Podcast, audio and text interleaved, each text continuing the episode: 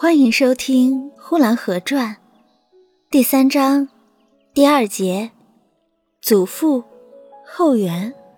我祖父的眼睛是笑盈盈的，祖父的笑常常笑成和孩子似的。祖父是个长得很高的人，身体很健康，手里喜欢拿个手杖，嘴上则不住地抽着旱烟管。遇到了小孩子，每每喜欢开个玩笑，说：“你看，天空飞个家雀。”趁那孩子往天空一看，就伸出手去把那孩子的帽给取下来了。有的时候放在长衫的下边，有的时候放在袖口里头。他说：“家雀叼走了你的帽啦。”孩子们都知道了祖父的这一手，并不以为奇，就抱住他的大腿向他要帽子，摸着他的袖管，撕着他的衣襟，一直到找出帽子来为止。祖父常常这样做，也总是把帽放在同一个地方，总是放在袖口和衣襟下。那些搜索他的孩子，没有一次不是在他衣襟下把帽子拿出来的。好像他和孩子们约定了似的。嗯，我就放在这块儿，你来找吧。这样的不知做过了多少次，就像老太太永久讲着上山打老虎这一个故事给孩子们听似的。哪怕是已经听过了五百遍，也还是在那里回回拍手，回回叫好。每当祖父这样做一次的时候，祖父和孩子们都一起的笑得不得了，就像这戏还是第一次演似的。别人看了祖父这样做也有笑的，可不是笑祖父的手法好，而是笑他天天使用同一种方法抓掉了孩子的帽子，这未免可笑。祖父不怎样会理财，一切家务都由祖母管理，祖父只是自由自在的一天闲着。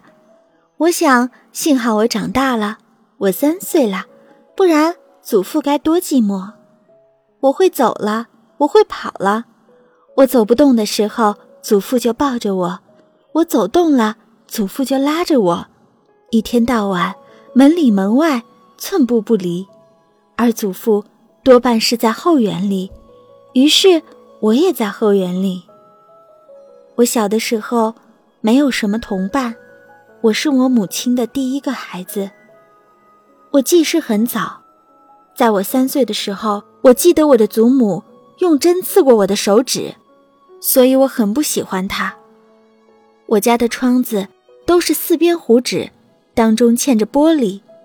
祖母是有洁癖的，以她屋的窗纸最白净。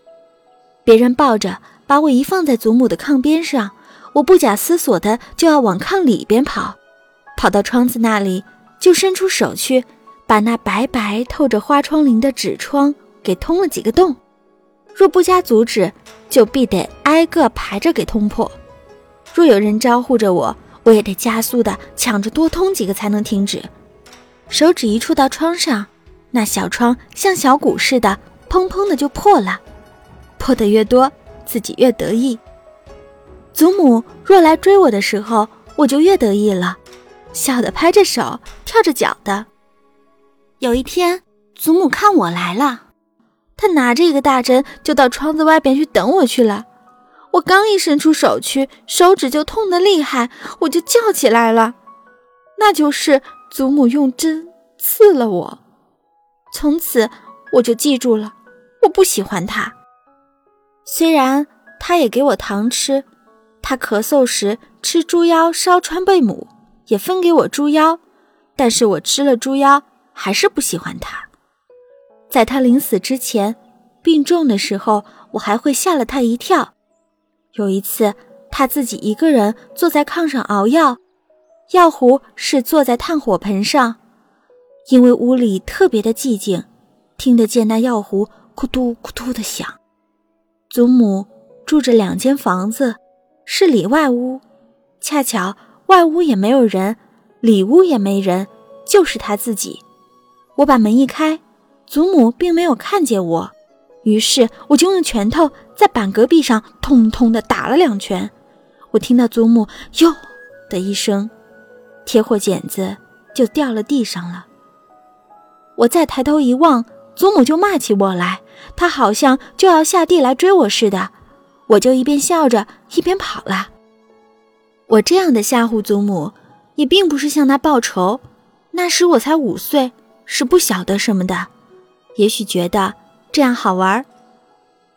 祖父一天到晚是闲着的，祖母什么工作也不分配给他，只有一件事，就是祖母地衬上的摆设有一套锡器，却总是祖父擦的。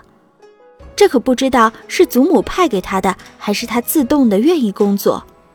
每当祖父一擦的时候，我就不高兴。一方面是不能领着我到后园里去玩了，另一方面祖父因此常常挨骂。祖母骂他懒，骂他擦的不干净。祖母一骂祖父的时候，就常常不知为什么连我也骂上。祖母一骂祖父，我就拉着祖父的手往外边走。一边说：“我们后花园里去吧。”也许因此，祖母也骂了我。他骂祖父是死脑瓜骨，骂我是小死脑瓜骨。我拉着祖父就到后园里去了。一到了后园里，立刻就是另一个世界了，绝不是房子里狭窄的世界，而是宽广的，人和天地在一起。天地是多么大，多么远，用手摸不到天空；而土地上所长的又是那么繁华，一眼看上去是看不完的，只觉得眼前鲜绿的一片。本集播讲完毕，谢谢收听。